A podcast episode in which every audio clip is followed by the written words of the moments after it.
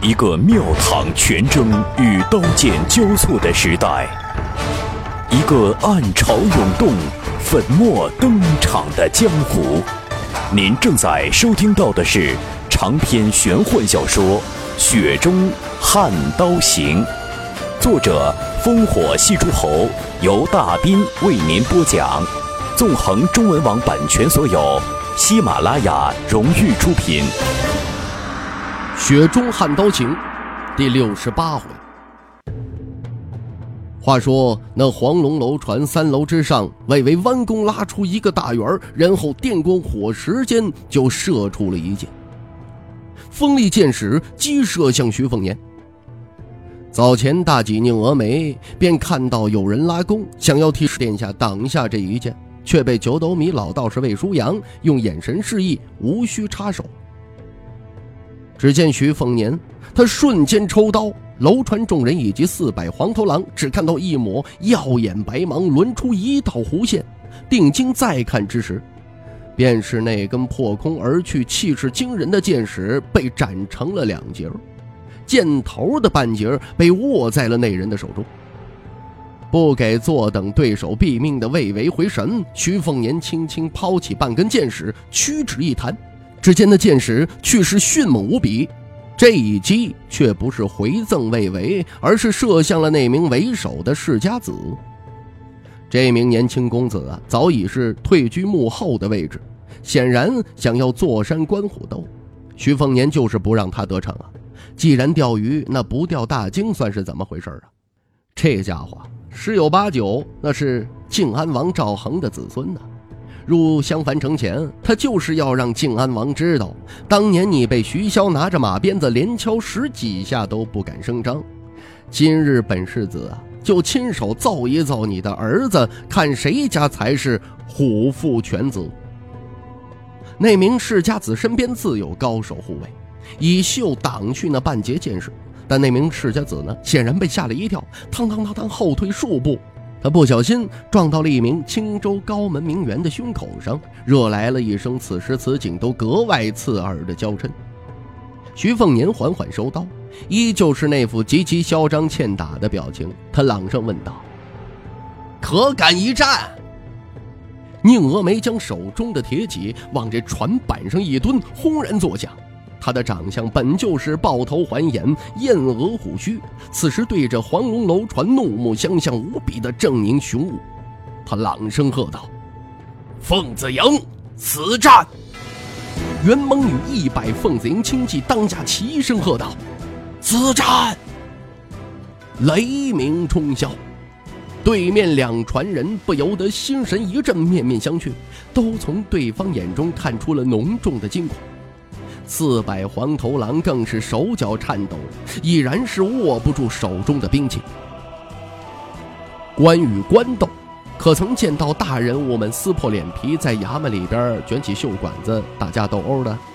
不都是讲究个笑里藏刀，暗箭伤人的？这帮纨绔千金此行游玩，更多的是凑个热闹，给姓赵的呀撑个场面。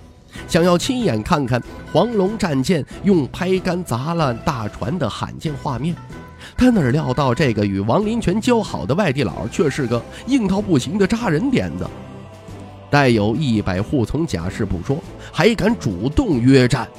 乖乖呀，约战的对象可不是一群子家族仆役，那是青州水师的两艘楼船呐。黄龙在青州百姓眼中已是无敌巨舰，一直被夸成是青龙不出水与争锋的水师主力战舰。这些年与王朝内其余几支水师一争高下，排名都不低。因而啊，未动的官阶虽然不算太高，但在青州境内却敢与高他一截甚至数阶的官员吹胡子瞪眼。便是州牧郡守都对卫龙王十分和颜悦色，争着抢着极力的拉拢。若非携青州水师坐拥这等特殊的权势，卫栋也养不出魏维这么个目无法纪的儿子。州内有个在京中台做谏言官的爱女返乡，不幸啊被魏恶角凌辱过后啊是逼死射杀。那品级不高，却可以左右沿路纠察百司的谏官，竟然临死都无法为女儿求来该有的清白。魏龙王只是丧失了巨舰龙帆的指挥权而已，而闯下大祸的魏维只是禁足半年，便再度出山横行，足见盛产京官的青州与朝廷那边自立门户的清党是何等的共进退呀！传闻那个时运不济的清流谏官临终前写下了一首绝命泣血诗，讥讽当朝言官风骨尽失，其中有一句更是诛心到了极点。我道言官不如狗，犬吠尚有鸡鸣鹤。咱们闲话少说，却说呢，徐凤年，他重新呢把矛头指向了那名身份最为显赫的世家子，为的就是要让靖安王赵恒投鼠忌器，令其深陷其中。牵扯越大，徐凤年浑水摸鱼摸出来的鱼也就越大。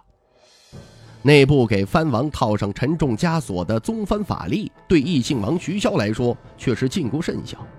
宗室亲王强势如广陵王，也得十日三次去周穆府上画卯，一期不到啊，按律当拘押至审理所。那若是如淮南王赵英，许多青壮子女都未能请到名字，不得婚嫁。可佩刀上朝的北凉王却十数年不曾有一次去凉州州牧府啊。每逢徐骁回府，都是上任州牧严杰西屁颠屁颠的啊，去王府里边请安禀事。想必叛逃出北凉的严杰西也憋出口恶气，难怪他到了京城以后，就成了时下抨击北凉军政最激烈的古宫忠臣了。女儿嫁给了皇子赵传，严杰西披上了外戚身份。外界猜测，他很快就可以添上三殿三阁中排在第四的凌烟阁大学士的位置。殿阁榜首的保和殿大学士，如同大柱国，是数百年来王朝两大虚衔，不敢奢望。张巨鹿百尺竿头再进一步，倒是有望摘得此项殊荣桂冠。只是啊，这张首府能够隐忍二十年的韬晦，多半不会让自己如政敌徐骁一般置于火炉上来蒸烤。只不过这徐凤年呢，他小觑了魏巍这帮子在青州心狠手辣惯了的纨绔拥有的胆识气魄。魏为一见无果，再听徐凤年质问，可敢一战？气的是一佛出世，二佛升天，转头对身后那位对他一直唯命是从的楼船将军吩咐道：“用用拍杆，拍杆呐，是水战利器，尤其是大型战舰近身后的决定，那注定无法以钩具来掀船。善战水师啊，往往在帆篷上涂抹厚实药泥，以阻火攻，最终要靠的就是这拍杆砸轰啊。”拍杆长十余丈，上至巨石，下设机关，贯颠回旋，敌船近便倒拍杆击碎之。这徐凤年转头对宁峨眉与魏舒阳轻声道：“衡量一支水师战力如何呀？可以看笨重拍杆能拍打几次。我看这青州水师啊，最多两次，想要使用三次，得烧高香了。哼，比起广陵水师，可差得太远了。”这边谈笑自若，那边青州黄龙已经开始准备拍杆。两名楼船将军一声令下，舵头和负责拍杆的黄头狼在一旁急着式的指挥下开始忙碌起来。舰舵孔隙中，箭矢密布。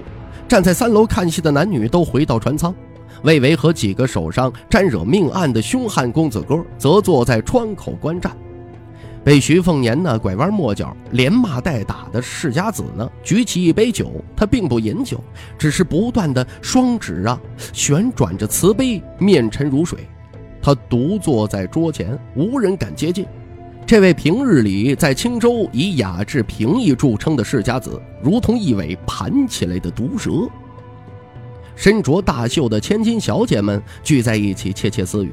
本来呀，有一两个偏向青州死党的女子，说不料被含情脉脉的同伴好一阵的啊叽叽喳喳的渲染，都在两眼放光，诉说那位外乡公子的好话，说他如何英伟风采，说他长了一双如何漂亮的眸子，说他耍刀生事如何如何的浩大。立场不坚定的他们立刻临阵倒戈，恨不得呀跑出去替那位不知名的白袍公子摇旗呐喊了。您正在收听到的是《雪中悍刀行》，纵横中文网版权所有，喜马拉雅荣誉出品。出身豪华但生活总是平静居多的女子聚在一起，谈论最多的还不就是各自遇上的有趣男子吗？除去那名鹤立鸡群的世家子，他们的家世啊，并不比魏巍等人逊色，自然不在乎他们的脸色好坏。利益盘根交错的青州相当排外，故而魏巍射杀言官女儿，朝中清党捏着鼻子都得帮着他擦屁股。而且青州内耗很小，所以凶名在外的魏巍，无论如何的蛮横粗暴，对楼船上的女子却也算是和善，甚至不介意被他们嘲笑一些陈芝麻烂谷子的糗事。百姓说他是江上恶蛟，他们呢就乐意调侃他不是一条龙，而是一条虫，一口一个伪虫子。这魏巍呢啊也不气恼，欣然接受。清党能有今日的地位。可与那张首府一脉、顾大将军部以及各个王国遗老新贵啊分庭争权，与青州豪门士族子弟盲目的抱团分不开。这是治学不显、治国更平平的清党立身之本。韦栋深谙此道，周穆、黄埔松更是如此。朝中身居高位的老狐狸更是坚定不移，否则他们会试图竭力促成随珠公主与黄埔松长子黄埔杰的婚事啊！原先八字没一撇的事儿，清党大佬们却要竭尽极力的硬生生去画上他两撇。出行带假释，这人是谁呀？一位穿了双肩藕弓鞋的小姐低声问道：“这话呀，算是问到关键上了。”还能有谁？北凉王世子呗，一身压黄的名媛呢。他轻笑着瞥了一眼那边举着杯子出神的同仓的世家子，他放低声音说：“以前只听说世子殿下骄横北凉，今日一见，才是真正的相信了。若是换了我们这位殿下去北凉辖内，敢这么跟徐大柱国的子孙叫嚣吗？不能吧，咱们靖安王可比不得北凉王。”眼下北凉王进京面圣，听我爹说，就是给世子殿下去要一身蟒袍，其他藩王连入京的机会都没有，还是那位大柱国厉害。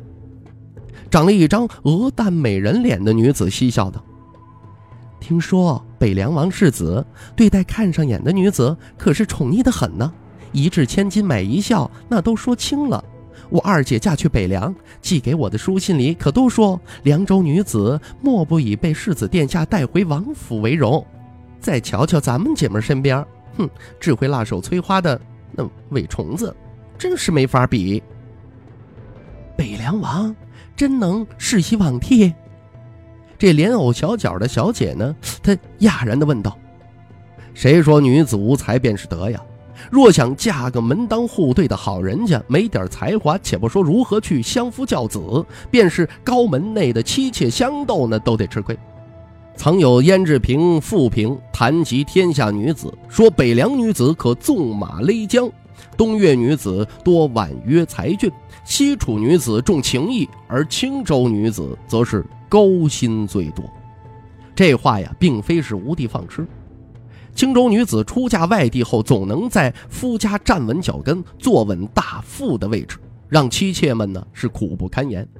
当然，这与清党势大难匹不可区分。青州女子对庙堂上的勾心斗角和江湖上的尔虞我诈，总有一种天然的敏锐嗅觉。别州对仕途有野心的门第士族，自然喜欢迎娶一位青州儿媳，在内廷持家。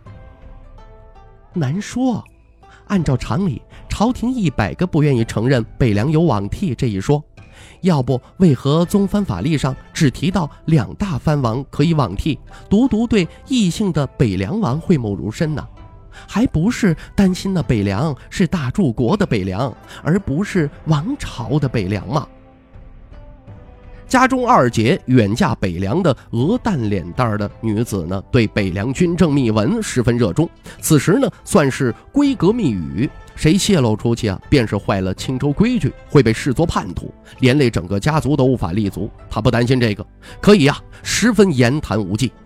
他拖着腮帮子望向窗外，静等大战。朝中张首府顾建堂大将军，尤其是那帮恨大柱国恨到极点的春秋亡国遗老，以那西楚忠烈旧臣孙希季为首。这位老太师本已一心求死，此及大柱国仍屹立不倒，才背负骂名出仕做官，明言只求亲眼看着北凉王下场凄凉。至于我们青州的老祖宗与靖安王，哼，这就不需要我多说了。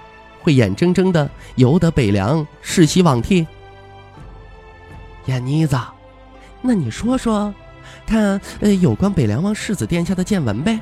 这事儿你懂得多。大袖丹子的小姐好奇的询问那鹅蛋脸蛋的闺中密友，一脸的期待。一群莺莺燕燕当中，就属她最雀跃。当时看到徐凤年提刀断剑，若非身边的同伴拉住，她都要大声叫好了。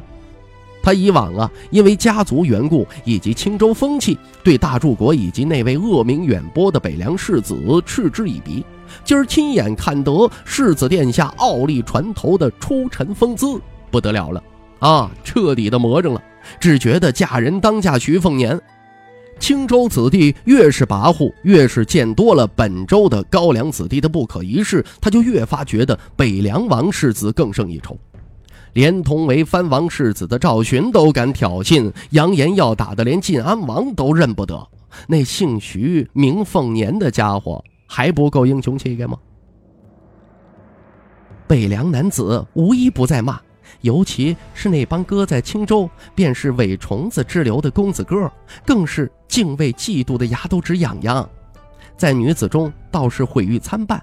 我二姐曾经远远看过北凉王世子的行事，觉得颇有意思。二姐夫便没少拿这事儿跟我姐姐吵架，说我姐姐呀鬼迷心窍了。你们知道我二姐说了句什么狠话堵住我姐夫的嘴吗？她卖了个关子，笑容灿烂。她在青州女子中啊，以精灵古怪出名，自小捉弄魏为这等啊，就是手腕厉害。一帮子千金小姐异口同声地问。说什么了？说什么了？我二姐说了，相公，你再拿这破事跟我吵，小心下次行闺中房事，我就喊那世子殿下的名字。说完，他率先捧腹大笑起来。这话可真是狠了。其余女子呢，也都先是愕然，继而个个的笑出了眼泪。他们可以闲情逸致，同时说些个闺房情话与官宦臣服的。可魏巍这群穿在一根线上的公子哥们可就神情凝重了。先前要动用拍竿砸船，那是觉得对手分量不够，权且当做湖上相聚的助兴勾当。如今只要在座的不是傻子，都能猜出对手的身份，那可是曾在王朝上下引领风潮的志士北凉刀啊！那一句震慑心魄的死战。魏巍以及青州士族子弟自居且自傲，他一错之下孤注一掷，一错再错，下令黄龙楼船拍竿拒敌。他连京中清流谏言官的女儿都敢凌辱致死，他不介意再荒唐一次。真当魏巍是个官场白痴啊！此战不说结果如何，只要不杀那北凉王世子，魏巍挫败北凉军的名声就要广布大江南北。甚至连皇宫大内都要听闻一二，谁不翘起大拇指称赞魏巍不读书却忠义当头啊？父亲当年被他连累的无法指挥巨剑龙帆，这些年呢一直引以为憾。今日壮举，说不定就可以顺利让父亲魏龙王推至青州真正的巅峰高位。那白袍佩刀的北凉王世子，无疑就是一块最佳的踏脚石。举棋不定的世家子不同于莽夫魏巍，有着更深层次的思虑。他脸色阴沉。皇宫里头那一位一直喜欢看到藩王明争暗斗，否则也不会有两王不相见的宗室律法。这次与徐凤年争锋，与其说是两位世子之间的怄气，不妨看作是父王与徐仁图两个二十年老冤家的斗争延续。父王这么多年求道问佛，他依稀记得当年父王求旨上龙虎，数次被拒，甚至被陛下不顾颜面大加苛责。一位弟弟更是被借故被革为了庶人，送往凤阳高墙内圈禁。附上六十余人被发配到两辽卫所充军。若非宫中一位出自青州的娘娘美言，别说去龙虎山烧香，就连他将来本该板上钉钉的世袭郡王都成问题了。今日水战，无论输赢，父王与他会是什么下场啊？皇帝陛下心思沉重，登基以来最擅长藩王与地方、文臣与武将、党派与党派的各种制衡术，他实在是没把握去揣度那高在九天的帝王心术。要不，趁势就斩杀了徐凤年。这个惊人念头一掠而过，靖安王世子终于低头喝了口酒，去掩饰他脸上那诡异的神色。招。就这么办，杀了世子徐凤年。听众朋友，《雪中悍刀行》纵横中文网版权所有，喜马拉雅独家出品，作者烽火戏诸侯，由大斌为您播讲。更多内容请登录喜马拉雅电台或添加大兵小说微信公众平台 dbxd 九八一。《雪中悍刀行》今天为您播讲到这儿，感谢您的收听。